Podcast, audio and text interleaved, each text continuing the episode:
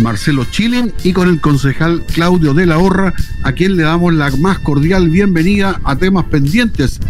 ¿Cómo están? Muy buenas tardes. Hola, don Víctor, buenas tardes. Buenas tardes a Radio Énfasis, la radio oficial del Marca Marca. Buenas tardes también a través de ella a su distinguida la audiencia y por supuesto a don Claudio de la Horra que está al otro lado del teléfono. Eh, don Claudio. saludar, saludarlo al diputado. Eh, y dicho sea además quiero aprovechar al tiro de felicitar la actitud que ha tenido respecto a la actual situación de pandemia, la cual pude observar ahí en las redes sociales respecto de los recursos necesarios para poder enfrentar esta pandemia. Ah, ah, así se deben hacer las cosas, hablarlas con, con claridad no con recopecos o, cosas que no en realidad pareciera ser que más bien sirven para justificar alguna posición. Así que yo lo felicito, diputado, es lo que necesitamos de nuestros representantes. Y bueno, a usted, don Víctor, por mantenerse ahí al pie del cañón junto a, a José y a nuestros eh, radio escucha fieles del programa Temas Pendientes. Perfecto. Eh, les agradezco y gracias Claudio, gracias eh, diputado por, por el saludo. Sé que ha sido semanas muy difíciles para todo el mundo. Eh, nosotros no estamos excepto, o, no estamos ajenos a lo que está ocurriendo tanto en el país como en la región y en la provincia. Y han sido, ha sido una semana complicada y sobre todo que hoy a las 22 horas, diputado, va a entrar en cuarentena casi el 78% de Santiago, que es eh, la región metropolitana la que tiene más habitantes. Y de verdad, ¿cuál es su visión respecto de esto, eh, diputado? Y claro, además de el cuidado que ha tenido la región de Valparaíso en colocar estas aduanas sanitarias para no permitir el traslado de gente de la región metropolitana hacia la región de Valparaíso y viceversa. Bueno, esto es consecuencia de cantar, cantar victoria antes de tiempo. Hay otros dichos populares, pero que no se pueden utilizar en la radio para graficar la situación durante un buen rato las autoridades sanitarias y del gobierno nos estuvieron diciendo que habíamos llegado como a una meseta, donde ya el número de contagiados no aumentaba o aumentaba muy levemente, y llegaron a decirle que podíamos salir a tomarnos un café, el ministro le puso más color y dijo, bueno, no solo un café, ¿por qué no una cerveza? Intentaron reabrir el mall Apumanque, eh, también el de Quilpué, y todas esas señales fueron señales equívocas. En vez de pedirle a las personas que mantuviéramos el rigor en las medidas de confinamiento, de separación física, se dio a entender de que como que ya lo peor había pasado y por lo tanto se podían relajar las cosas. Consecuencia, aumentaron de manera muy significativa los contagiados en la región metropolitana y esto ha llevado a que sea necesario ahora prácticamente extender el confinamiento a toda la región con la excepción de las comunas ricas, Las Condes, Vitacura, Providencia, La Reina, Los Arnechea, pero el resto donde la gente no vive con las comodidades con que viven las personas de las comunas ricas, naturalmente que iban a ser eh, propicias a la propagación del virus por, bueno, la cercanía con que conviven las personas en lugares que son menos favorecidos, donde las viviendas son más pequeñas, donde es imposible evitar casi el, el contacto.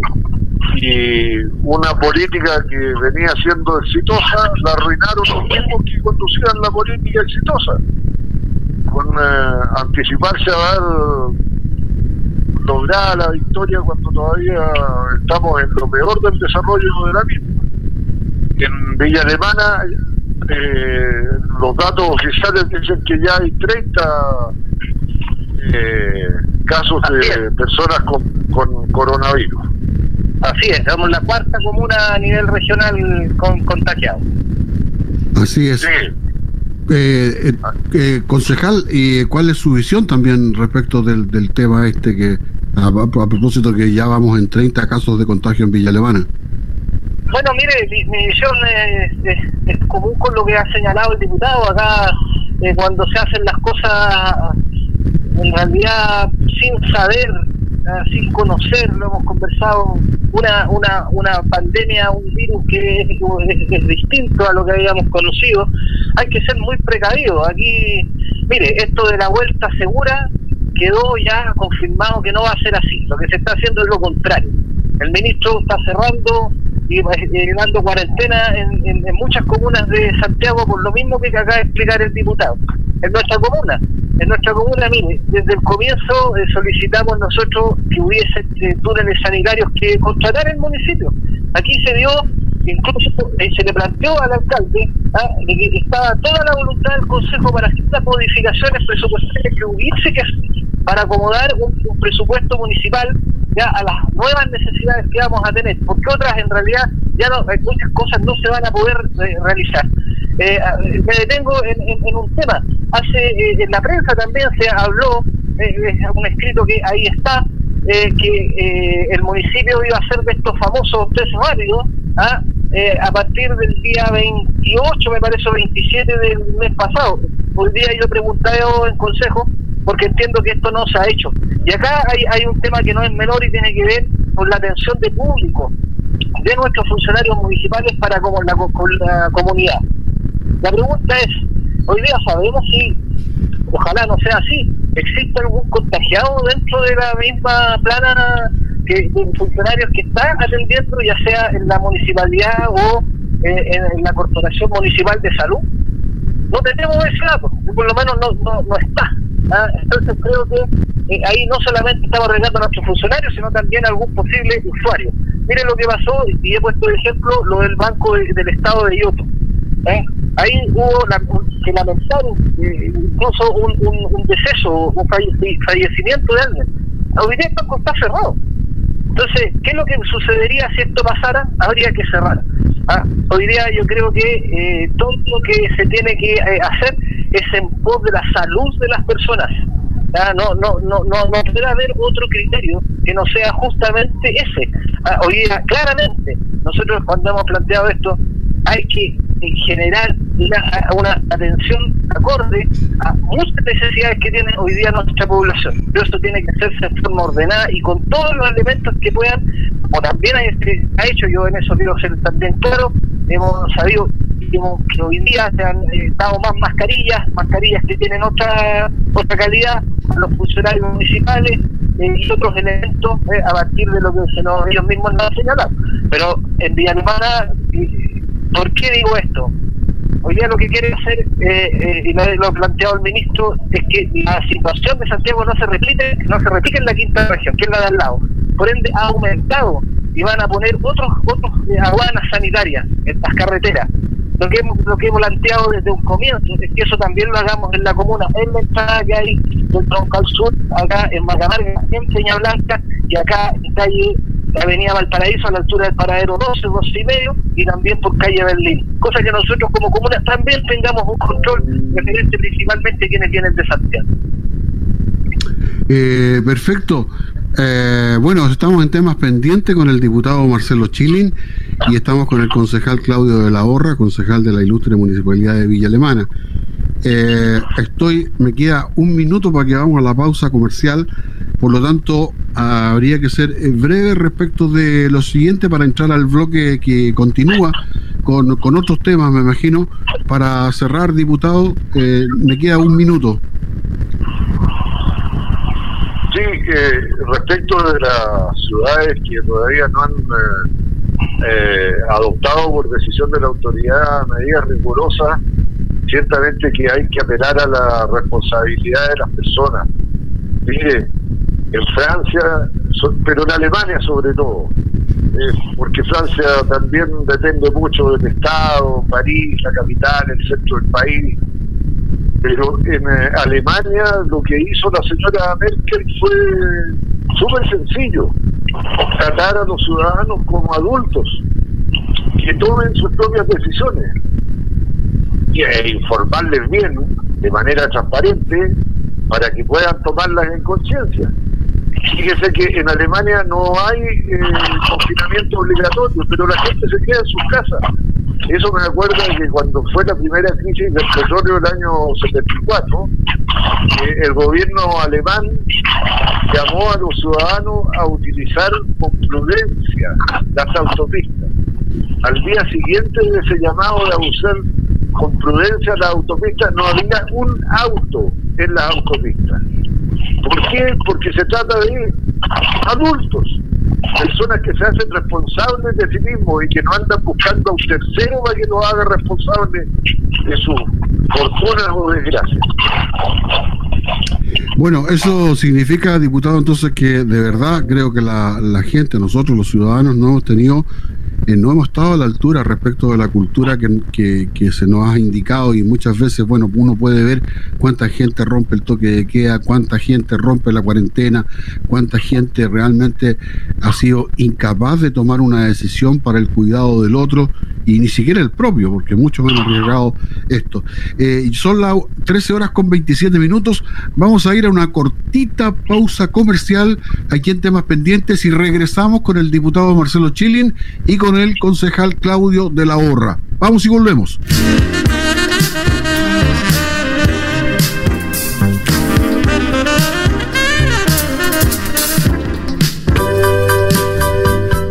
Los domingos no serán iguales. Llega Radio Énfasis FM saludando la vida con recuerdos, con los éxitos y las canciones que marcaron una época y que le invitamos a recordar cada domingo de 10.30 a 12.30 horas. Conduce Eduardo Raúl Tapia.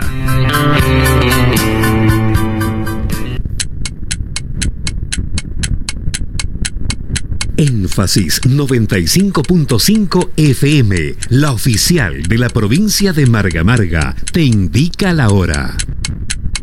Es la una y 27 minutos. Ya estamos de vuelta. Sigue disfrutando de tu emisora favorita. Énfasis 95.5.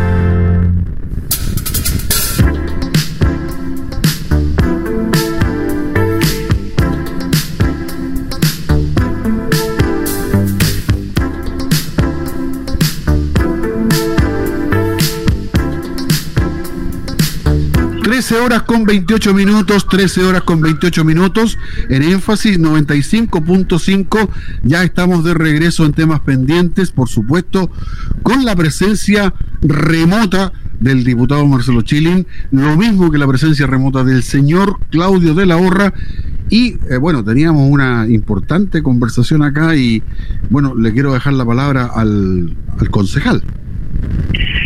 Bueno, mira, eh, yo en, honor a la justicia y la verdad de las cosas, quisiera decir públicamente, a partir de este tema que ha sido tan bullado sobre el tema de la rebaja de la dieta de los parlamentarios, que hay una información que debe corregirse.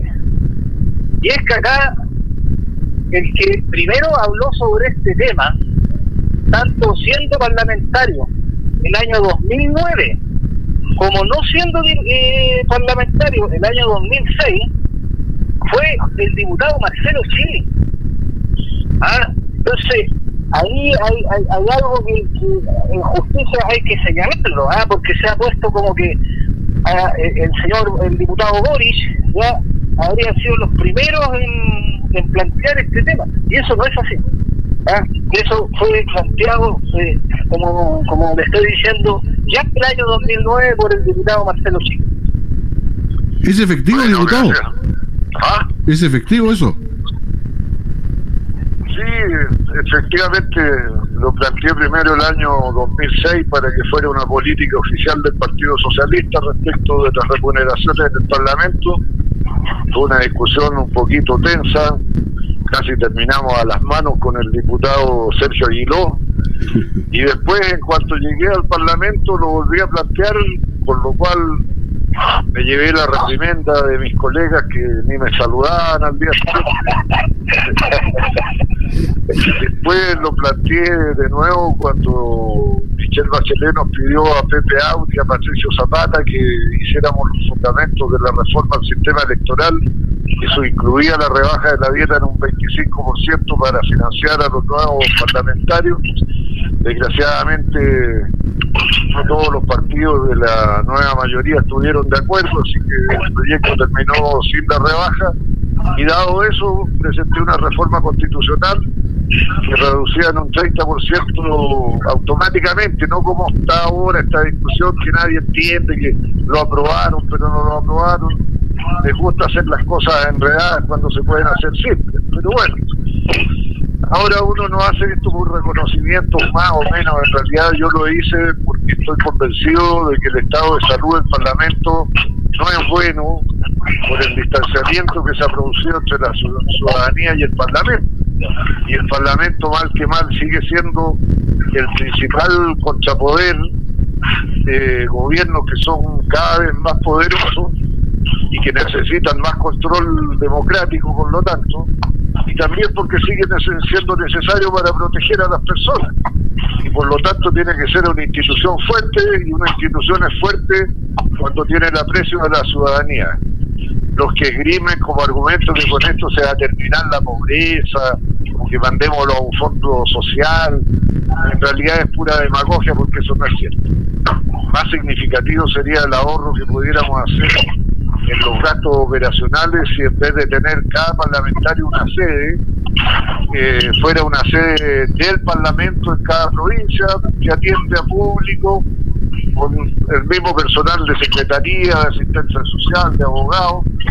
Mire, hoy día en eh, el distrito que comprende a Quilpué, Quillota, Petorca, San Felipe, Los Andes y dos provincias de Paraíso, somos ocho diputados. Cada uno tiene una sede en una de esas provincias, 6 por 8, 48. Si solo hubiera una sede del Parlamento que le sirve a todos estos parlamentarios, tendríamos 6. 48 contra 6. Ese sí que sería un ahorro. Pero no vaya a plantearle esto a la gente del Frente Amplio van a reaccionar como Aguiló, a, las manos. Eh, bueno, eh, me gustaría, eh, diputado, concejal, que nos compartiera, porque hay muchos temas que esta semana está el, el sueldo, está lo de Sencosud, que finalmente se revirtió, está lo de, del banco, seguimos con lo del banco, el, eh, crédito COVID, eh, con crédito garantía FOGAPE, que finalmente los reglamentos parece que son más leoninos que cualquier otra cosa y todavía no se hace una realidad, si bien es cierto los bancos han recibido un montón de solicitudes, tampoco se lleva a cabo, entonces yo me acuerdo haber hablado con usted, diputado, de que eh, parece que íbamos a llegar con el sándwich al ataúd y parece que eso se está convirtiendo en realidad. Sí, lo que pasa es que este gobierno de los eficientes no es eficiente. Se demoraron en sacar el reglamento. Además, eh, insisten en que se actúe por la buena voluntad, en circunstancias que los bancos no están para hacer caridad, porque los bancos son, se crean para generar ganancias a sus propietarios. No conozco ni un banco que haya sido fundado para hacer beneficencia pública. Pero eso a ellos no les importa, les parece natural. Y bueno, tenemos esta situación de que la plata existe. El Banco Central les pasó plata a los bancos casi regalada para que la presten. No para que la pongan a interés en otras partes, en otras partes del sistema financiero. Así que no solo hay una ley, también les pasaron plata. Pero bueno, la gente eh, sensata cambia eh, su conducta y su modo de pensar cuando la situación cambia, pero ellos continúan exactamente igual. Lo mismo pasa cuando usted mencionó ahí al pasar del ingreso, eh, ingreso familiar de emergencia. Familiar de emergencia, sí viene el presidente de la República, se pone para la televisión y ahí con gran elocuencia nos dice que tiene sensibilidad social y que va a poner dos mil millones de dólares para proteger a los trabajadores informales y sus familias. Y manda un proyecto que cuesta 800 millones de dólares, 65 mil pesos por cabeza y además si el hogar tiene el infortunio de tener un jubilado que tiene un ingreso permanente, por miserable que sea, ese hogar queda afuera. Por eso le rechazamos el proyecto al presidente para que ahora tenga la oportunidad de mostrar que de verdad tiene sensibilidad social y manda un proyecto con a lo menos 80 mil pesos por cabeza, no decreciente como lo propone ahora, que propone 65 el primer mes, 55 el segundo mes, 45 el tercer mes, aduciendo que con esa plata la gente se puede acostumbrar a no trabajar y se van a quedar en la casa en vez de salir a, buscar trabajo. Yo le digo, ¿quién con 65 mil pesos se va a quedar en la casa y no va a salir a buscar trabajo? Y que es de Ripley, son cosas increíbles. Yo creo que algún eh, cómico eh, de, estos que les gusta reírse de la política y todo lo demás, espero que estén juntando las perlas cultivadas que se han dicho en este tiempo para que después cuando puedan reponer sus espectáculos nos hagan reír con el recordatorio de estas verdaderas imbecilidades que se han dicho en este tiempo. ¿Y eh, a usted qué le parece, concejal? Mira, acá, eh, claro, el tema de, ves tú cómo es la dificultad que tiene en este caso un Estado eh, generado más bien por una constitución que todos sabemos obsoleta, ah, que tiene que justamente hacer esto a través de instituciones bancarias que lo que buscan por, su naturaleza es evidentemente la obtención de rentabilidad. Ah, y cómo los criterios también eh, demuestran la poca conexión que existe con la realidad de, muchas personas que, eh, a ver, hoy día con las jubilaciones que hay, no se puede dejar fuera de los beneficios a, a quien tenga una jubilación, a que hay jubilaciones que son miserables. Y creo que hay, hay un tema que no es menor. Mire, claro, aquí lo ideal, es en la casa, cuarentena. Pero hay una serie de personas que no pueden hacer eso. Le lleguen o no le lleguen las famosas 65 lucas, las lucas que les van a llegar. Esa persona va a tener que salir a trabajar. ¿eh? Nosotros eh, eh, entendemos que se ha hecho también un anuncio que a, los municipios va a llegar una cantidad de dinero. Queremos saber también cómo, en, cuáles son las condiciones. Es un adelanto del Fondo Común Municipal, son, son recursos frescos, no lo son. Estamos hablando que en la comuna de Villa Alemana serían más de 500 millones de pesos, 550 millones de pesos, un poco más, más que eso, creo que son 560 y algo no, no, no tengo la cifra exacta, pero ¿cuáles son las condiciones de esa, de esa eh, inyección de recursos que iría justamente para las personas que han tenido eh, problemas con esto? Y, en esto quiero detenerme solo un segundo a decirle a las personas, ya porque ahorita ya estamos, se están repartiendo canastas eh, canasta a, partir de, justamente lo que eh, es este plan de ir en ayuda de las personas. Eh, y se va a seguir haciendo a partir de lo que nosotros aprobamos, más de 180 millones de pesos, eh, justamente para esto y otros fines, eh, de que el Consejo Municipal sigue funcionando.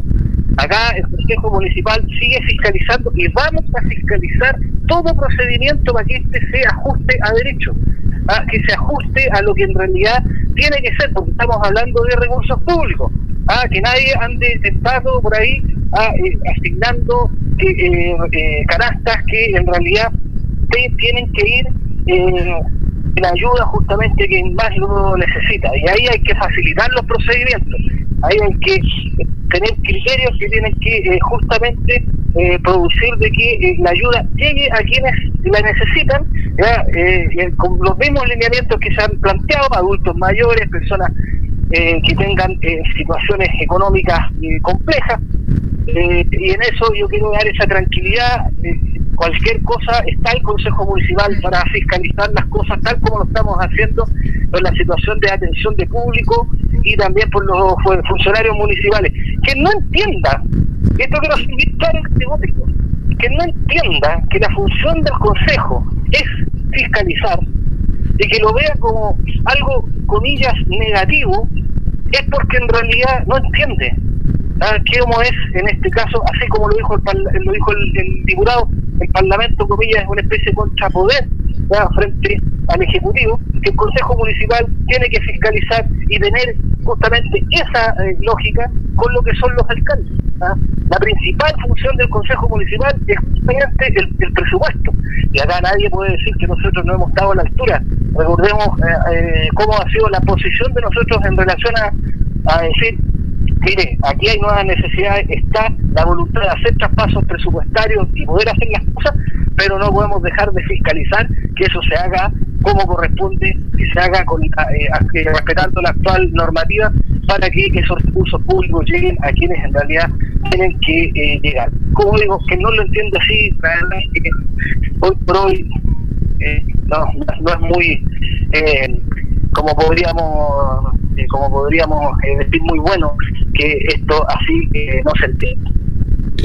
Estamos en el tema pendiente. Dice el concejal, don Víctor, parte de esos recursos van a ser anticipados del Fondo Común Municipal, por lo tanto los municipios después tienen que devolver. Y otra parte van a ser recursos frescos que se le van a aportar a través del mismo Fondo Común Municipal, pero sobre esa parte no hay obligación de, de devolver.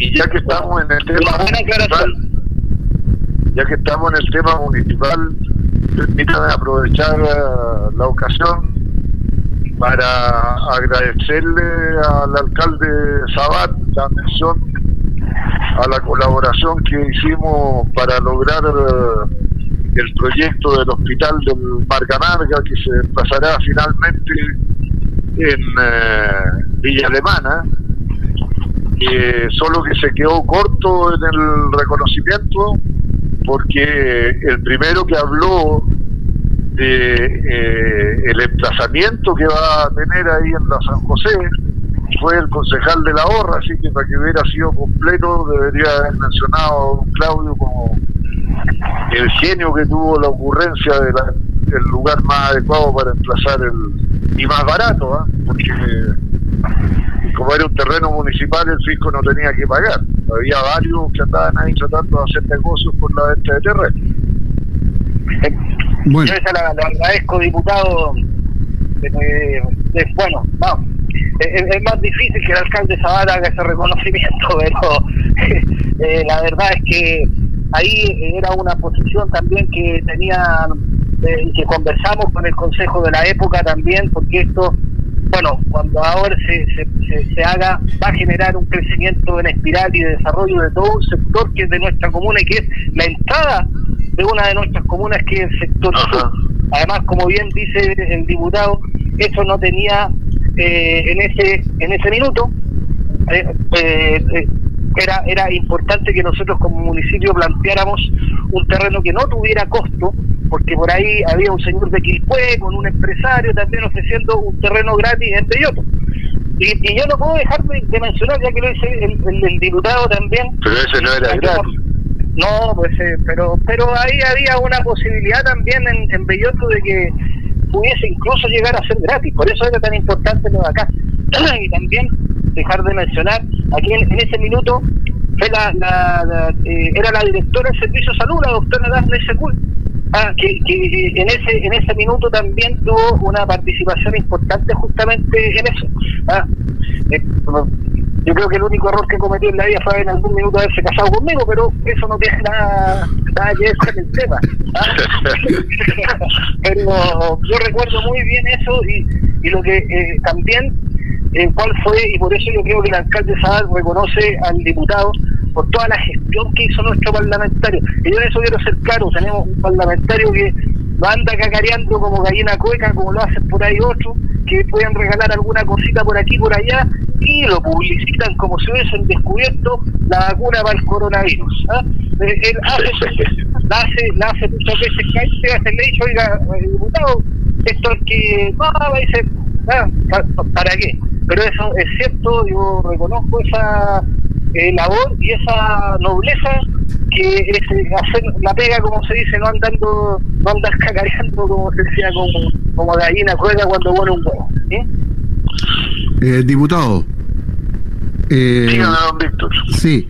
Yo quiero, bueno, primero decirle a nuestros auditores que estamos en temas pendientes de día viernes. Estamos conversando con el diputado Marcelo Chilin y con el concejal Claudio de la Horra de los distintos temas y, claro, siempre se nos quedan temas pendientes y me gustaría darle, porque eh, quiero decirle que van a ser seis, siete minutos que nos quedan. Quiero darle tres minutos para que nos diga respecto de lo que está ocurriendo. Bueno, supimos que el día jueves se suspendió la la sesión a causa de la posibilidad de contacto de coronavirus ahí en la Cámara, lo que sería realmente un gran problema. Eh, me habían dicho de que el abogado este que está con la probabilidad de coronavirus había tenido contacto con 18 parlamentarios y eso significaría que si de ser positivo, hasta el momento yo no tengo la información eh, del abogado en cuestión que trabaja en la Cámara, eh, ciertamente corren el riesgo algunos diputados de contraer también el, contagio. Sí, se, se trata de un abogado secretario de la Comisión de Obras Públicas y de Pesca que, informó el día lunes que su hija había contraído el coronavirus y eh, por lo tanto que lo ponía en conocimiento de la corporación para que se adoptaran las medidas del caso. Eh, desde luego se le ordenó hacerse de inmediato el test de coronavirus, eh, pero el día eh, miércoles en la tarde, todavía no se sabía el resultado y como es normal provocó la preocupación de muchos parlamentarios que en vez de esperar al resultado del examen ya sintieron que tenían todos los males, que andaban con tos, con fiebre, con eh, dolores. Eh, y se decidió suspender la sesión del jueves, pero finalmente cuando se demostró con el examen que este abogado secretario no tenía coronavirus, se repuso la sesión y trabajamos el día de ayer en la tarde. Sacamos eh, con observaciones, pero sacamos adelante para la Comisión Mixta el proyecto que establece un nuevo Servicio Nacional de Menores para la atención tanto de los niños que son infractores de ley como de los niños que están en una frágil situación social. Y fue una sesión bastante larga, pero a mi juicio se justificaba porque no hay que dejar en el olvido hechos que nos han golpeado con tanta brutalidad la conciencia, la buena conciencia nacional. Mire, hay más de 50.000 niños bajo este sistema de protección hoy día todavía deficiente. ¿Van a estar separados, diputados? ¿Cómo? Diputado, ¿va a haber una separación ahí de tanto los que están con problemas penales? es crear dos servicios especializados, uno para los infractores de ley, el otro para los niños en riesgo social.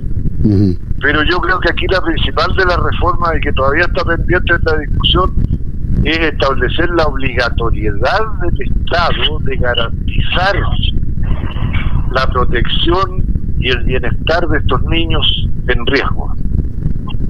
Obligatoriedad de garantizar. Ah, se siguen usando verbos de promover, propiciar, estimular, pero ¿dónde está nuestra obligación como sociedad de proteger a todos sus miembros? Eso es lo que le falta al proyecto. Perfecto. Eh, le doy la palabra, concejal. Eh, ya estamos en los últimos minutos para así redondear y ver si nos van a quedar temas pendientes. Yo quisiera aprovechar estos minutos, bueno, una muy brevemente para decir que, claro, es como cuando en la constitución del 80 se garantiza el acceso a la educación y no el derecho a la educación. Eh, eh, es un muy buen proyecto este de, esa separación que ha planteado el, diputado de, los niños. Eh, y quisiera también llamar a la responsabilidad, a, poder eh, todo aquel que pueda mantenerse en su casa lo haga. El, contacto físico hoy día es un foco, de, el, gran foco de contagio de esta, de esta virus. Eh, y el que no puede hacerlo, que tome las medidas pertinentes del caso. Eh, quiero también aprovechar de dar un saludo eh, por el Día de la Madre y en donde ahí tenemos ya un desafío súper complejo, ¿ah?